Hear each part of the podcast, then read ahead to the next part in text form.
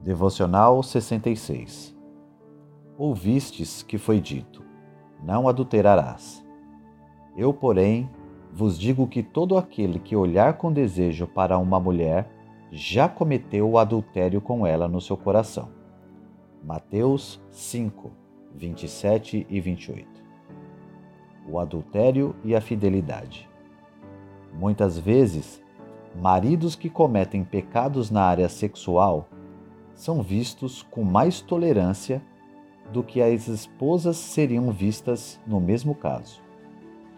O pano de fundo desse padrão duplo é a crença no direito do marido de ter a posse sexual exclusiva da sua esposa.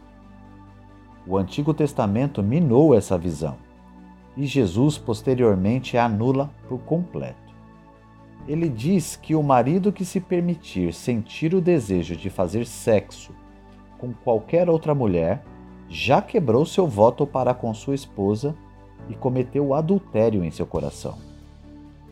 Ao falar para uma cultura que considerava o adultério principalmente uma questão de roubo da propriedade de um homem, Jesus insistiu que, diferentemente disso, era alta traição, uma falta de fidelidade ao seu cônjuge e ao seu Deus.